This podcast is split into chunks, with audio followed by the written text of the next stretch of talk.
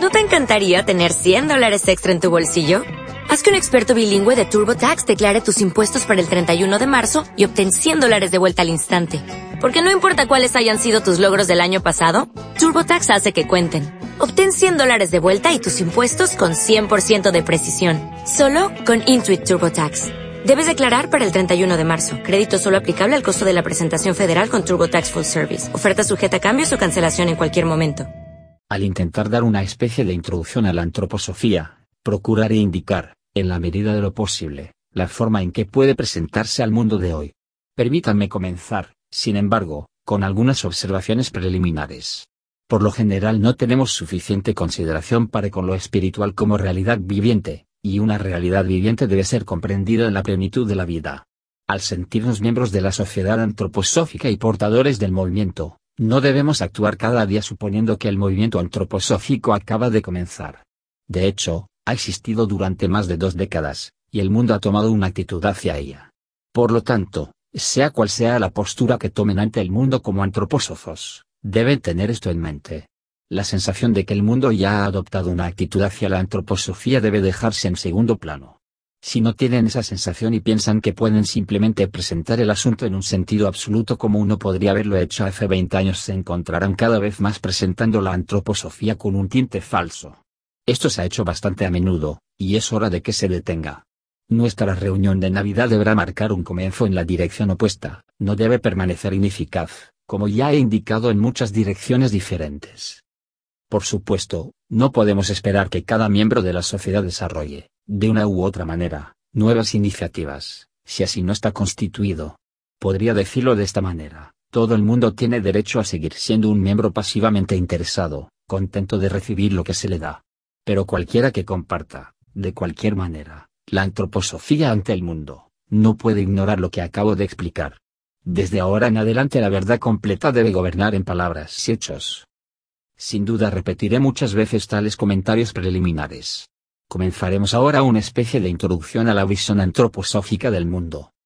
Quien decida hablar de antroposofía debe asumir, en primer lugar, que lo que quiere decir es realmente justo lo que el corazón de su oyente sí está diciendo.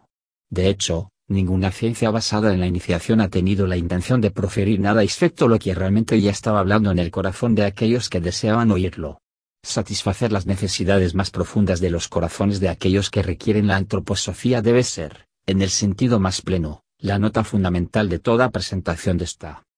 Si observamos hoy aquellos que superan el aspecto superficial de la vida, encontramos que los antiguos sentimientos, presentes en cada alma humana de época en época, han revivido. En su vida subconsciente, los hombres y mujeres de hoy albergan serias preguntas ni siquiera pueden expresarlas en pensamientos claros, y mucho menos encontrar respuestas en lo que el mundo civilizado les puede ofrecer, pero estas preguntas están ahí, y un gran número de personas las sienten profundamente. De hecho, estas preguntas están presentes hoy en todos los que realmente piensan. Pero cuando las formulamos con palabras aparecen, al principio, extravagantes.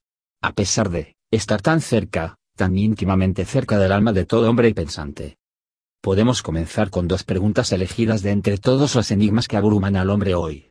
La primera se presenta ante el alma del hombre cuando contempla el mundo que le rodea y su propia existencia humana.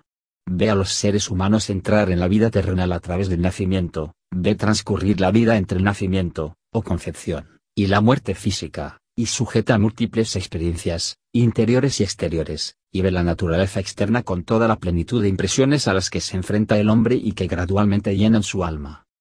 Tenemos un alma humana en un cuerpo humano. Hay una cosa que el alma ve antes que todas las demás cosas, que la naturaleza recibe para sí misma todo lo que alma humana percibe de la existencia física, terrenal. Cuando el hombre ha pasado por el portal de la muerte, la naturaleza recibe el cuerpo humano, ¿y qué hace la naturaleza con este cuerpo físico? Disgrega sus elementos uno tras otro, no hace diferencia si a través del entierro o la cremación, lo destruye. No solemos estudiar los caminos que toman las sustancias individuales del cuerpo. Pero si hacemos observaciones en lugares donde se ha practicado un tipo peculiar de entierro, profundizamos esta impresión mediante el estudio de lo que la naturaleza hace con la parte física y sensible del hombre cuando ha pasado por el portal de la muerte. Ustedes saben que hay bóvedas subterráneas donde los restos humanos que se han mantenido aislados, se secan. ¿Y qué queda después de cierto tiempo? Una forma humana distorsionada que consiste en carbonato de cal, que está desintegrado interiormente. Esta masa de carbonato de cal todavía se asemeja, en una forma distorsionada, al cuerpo humano, pero si se le sacude un poco, se vuelve polvo. Esto nos ayuda a comprender vívidamente la experiencia del alma al ver lo que sucede con el instrumento físico con el cual el hombre hace todas las cosas entre el nacimiento y la muerte. Luego nos dirigimos a la naturaleza, a la que debemos todo nuestro conocimiento y discernimiento, y decimos, la naturaleza, que produce en su seno las más maravillosas formas de los cristales, que cada primavera hace brotar las plantas, aún en ciernes después de un largo invierno, que mantiene durante décadas los árboles con su corteza y cubre la tierra con especies animales de los más diversos tipos, desde las bestias más grandes hasta los vacilos más pequeños, que eleva sus aguas a las nubes y sobre las cuales las estrellas envían sus misteriosos rayos guion, cómo se relaciona este reino de la naturaleza al cual el hombre, como parte de ella, lleva consigo entre el nacimiento y la muerte. Ella lo destruye, lo reduce a polvo sin forma. Para el hombre, la naturaleza con sus leyes es la destructora. Aquí, por un lado, está la forma humana, la estudiamos en todo su esplendor. Es, de hecho, maravillosa, porque es más perfecta que cualquier otra forma, que se pueda encontrar en la Tierra. Ahí, por otra parte, está la naturaleza con sus piedras, plantas, animales, nubes, ríos y montañas, con todo lo que irradia desde ese mar de estrellas, con todo lo que desciende, como luz y calor, del sol a la Tierra. Sin embargo, este mismo reino de la naturaleza no puede sostener la forma humana dentro de su propio sistema de leyes. 1. El ser humano ante nosotros se reduce a polvo cuando se le deja a su cargo. Vemos todo esto.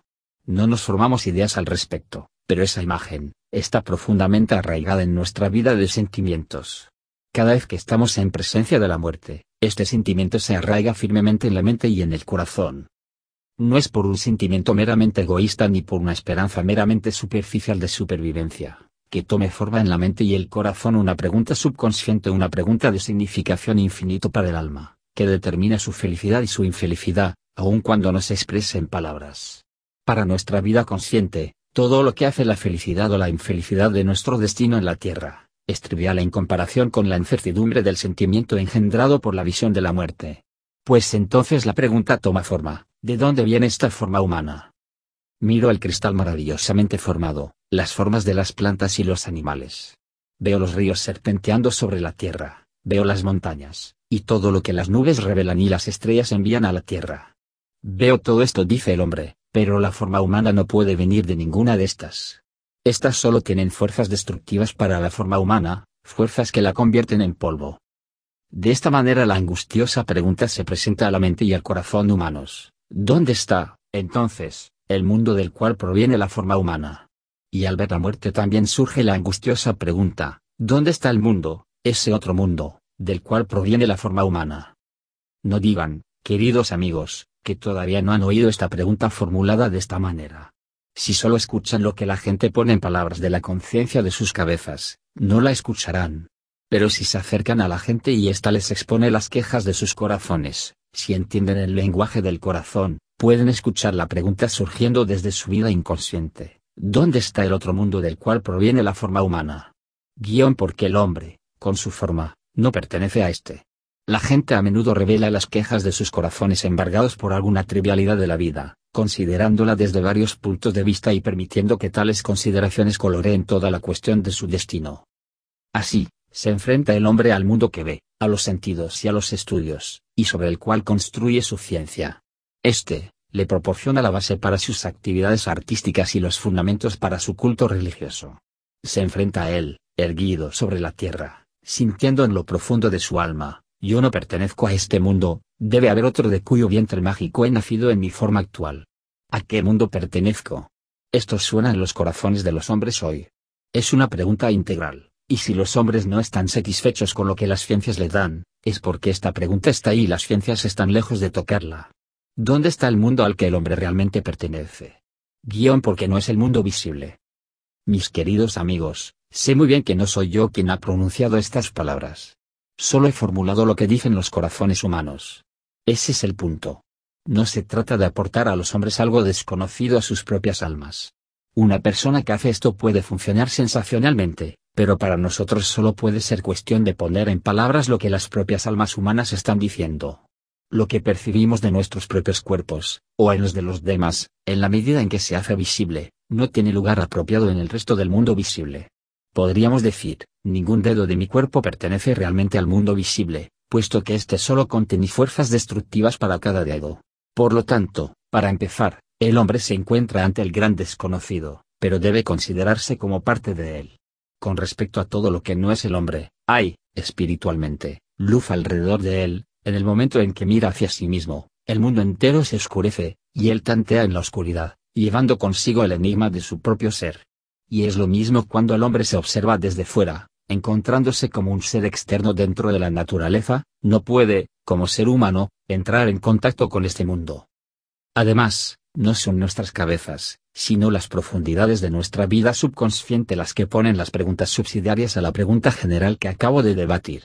Al contemplar su vida en el mundo físico, que es su instrumento entre el nacimiento y la muerte, el hombre se da cuenta de que no podría vivir en absoluto sin tomar prestado continuamente este mundo visible. Cada pedazo de comida que pongo en mi boca, cada sorbo de agua viene del mundo visible al que no pertenezco en absoluto. Yo no puedo vivir sin este mundo, y sin embargo, si acabo de comer un bocado de alguna sustancia, que debe ser, por supuesto, una parte del mundo visible, e inmediatamente después paso a través del portal de la muerte, este bocado se convierte enseguida en parte de las fuerzas destructivas del mundo visible. Esto no me pasa mientras estoy vivo, por consiguiente mi propio ser debe conservarlo ahí dentro. Sin embargo, mi propio ser no se encuentra en ninguna parte del mundo visible. Entonces, ¿qué hago con el bocado de comida, con el trago de agua, que tomé en mi boca? ¿Quién soy yo que recibe las sustancias de la naturaleza y las transforma? ¿Quién soy? Esta es la segunda pregunta y surge de la primera. Cuando entro en relación con el mundo visible, no solo camino en la oscuridad, sino que actúo en la oscuridad sin saber quién actúa, o quién es el ser que designo como yo. Me someto al mundo visible, pero no pertenezco a él. Todo esto eleva al hombre por encima del mundo visible, lo que le hace aparecer como miembro de un mundo completamente distinto. Pero el gran enigma, la duda angustiosa se enfrenta a él, ¿dónde está el mundo al que pertenezco? Cuanto más ha avanzado la civilización humana y más los hombres han aprendido a pensar intensamente, más angustiosamente han sentido esta pregunta. Está profundamente arraigada en los corazones de los hombres de hoy, y divide el mundo civilizado en dos clases. Hay quienes oprimen esta pregunta, la ahogan, no la sacan de sus adentros. Pero sin embargo, sufren por ello, como un terrible anhelo por resolver este enigma del hombre. Otros se evaden frente a esta cuestión, dopándose a sí mismos con todo tipo de cosas de la vida exterior, pero al mitigar este anhelo, matan en ellos el sentimiento de seguridad de su propio ser. El vacío viene sobre sus almas. Este sentimiento de vacío está presente en la subconsciencia de innumerables seres humanos de hoy. Este es uno de los aspectos, la gran pregunta con la pregunta subsidiaria mencionada. Se presenta cuando el hombre se mira desde afuera, y solo de manera oscura, subconsciente, percibe su relación con el mundo, como ser humano entre el nacimiento y la muerte. La otra pregunta se presenta cuando el hombre mira a su propio ser interior. Aquí está el otro polo de la vida humana. Aquí los pensamientos, están copiando la naturaleza externa y el hombre a través de ellos se forma representaciones. Desarrolla sensaciones y sentimientos sobre el mundo exterior y actúa sobre él a través de su voluntad. En primer lugar, dirige su mirada atrás a ese ser interior suyo, para enfrentarse a oleadas de pensamientos, de sentimientos y de impulsos de voluntad. Así se sitúa con su alma en el presente.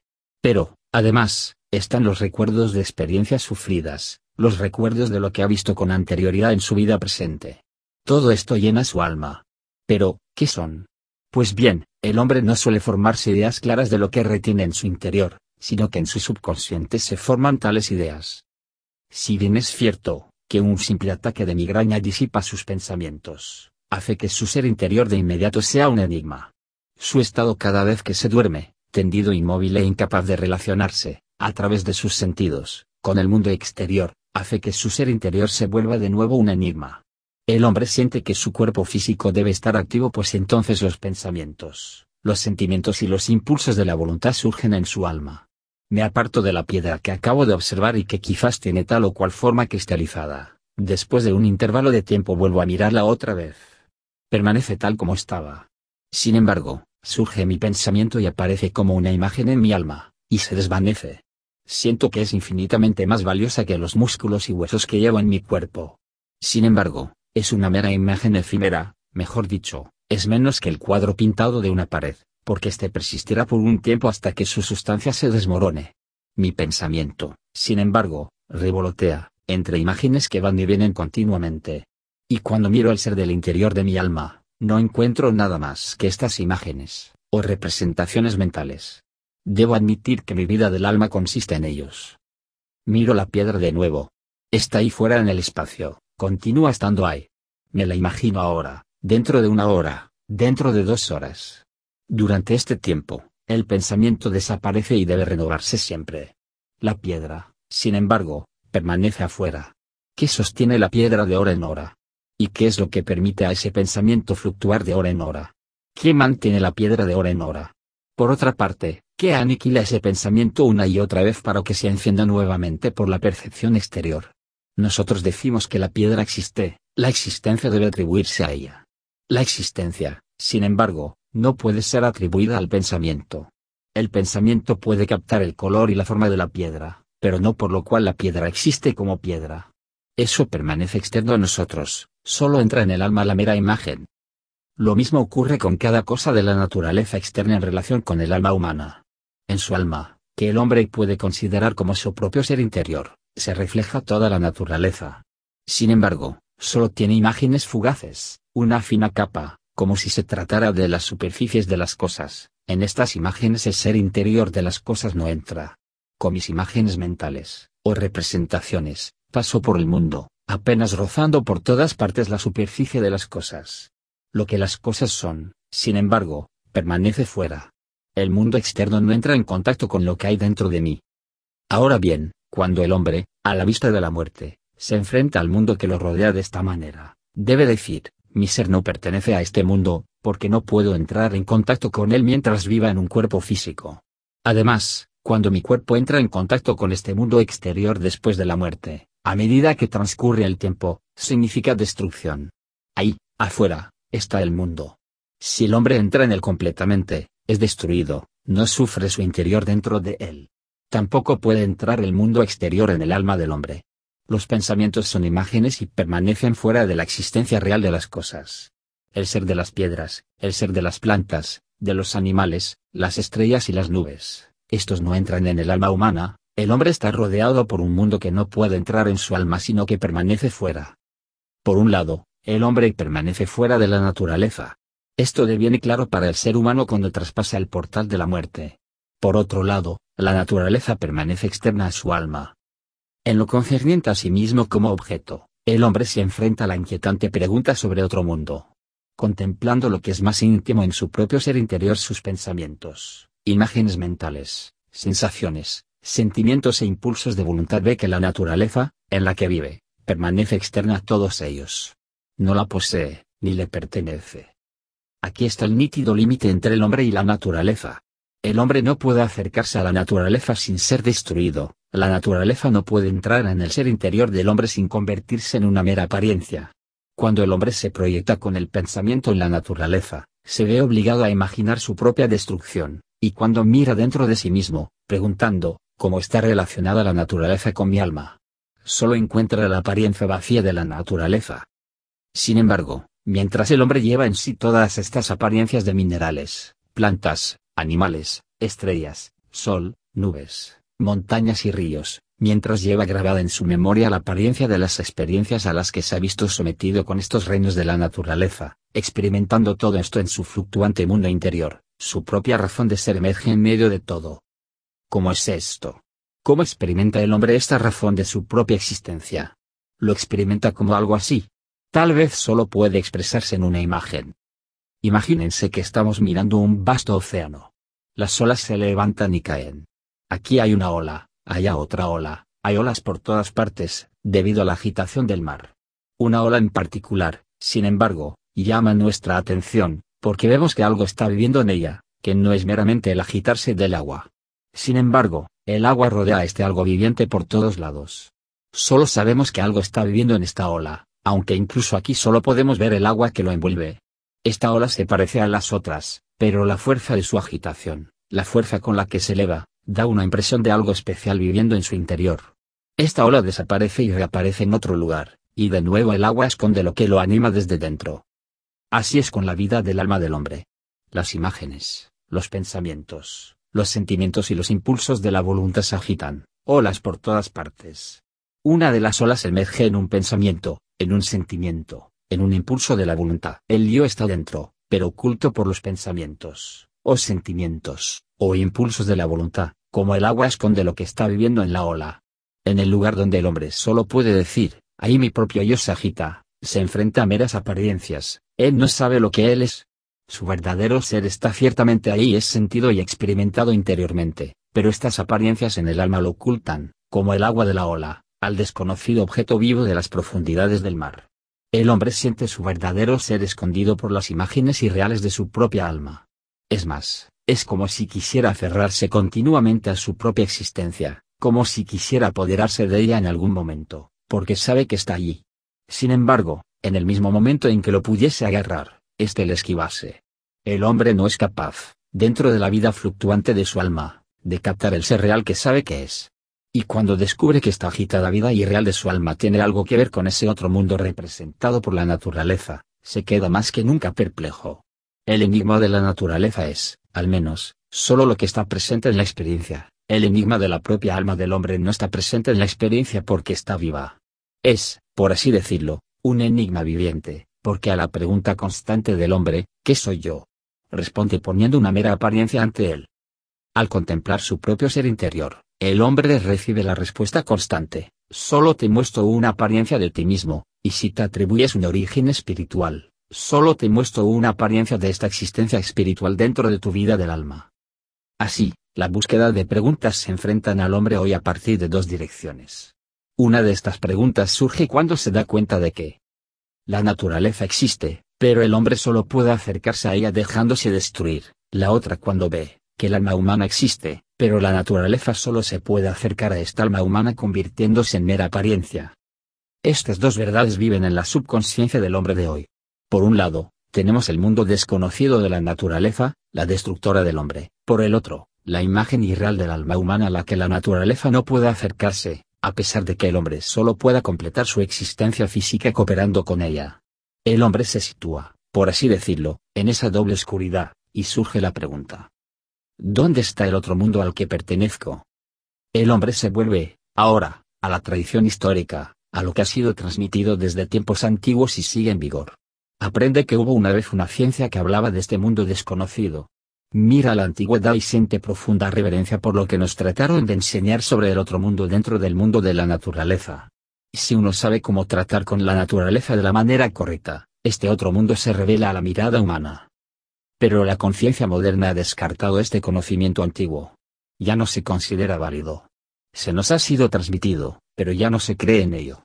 El hombre ya no puede sentirse seguro de que el conocimiento adquirido por los hombres de una época antigua como es su ciencia, puede responder hoy a su propia pregunta angustiosa que surge de los mencionados hechos subconscientes. Así que volvamos al arte. Pero también aquí encontramos algo significativo. El tratamiento artístico de la materia física, la espiritualización de la sustancia física, nos viene desde la antigüedad. Gran parte de este tratamiento se ha conservado y se puede aprender de la tradición. Sin embargo, es justo el hombre con una naturaleza subconsciente realmente artística quien se siente más insatisfecho hoy, porque ya no puede entender lo que Rafael todavía podía plasmar en la forma terrenal humana, el reflejo de otro mundo al que el hombre pertenece verdaderamente. ¿Dónde está hoy el artista que puede manejar la sustancia física y terrenal de una manera tan artística? En tercer lugar, existe la religión. Esta, también, se nos ha transmitido a través de la tradición desde tiempos antiguos. Ella dirige el sentimiento y la devoción del hombre hacia ese otro mundo. Se originó en una edad pasada a través de las revelaciones que el hombre recibió de ese reino de la naturaleza que es realmente tan extraño para él.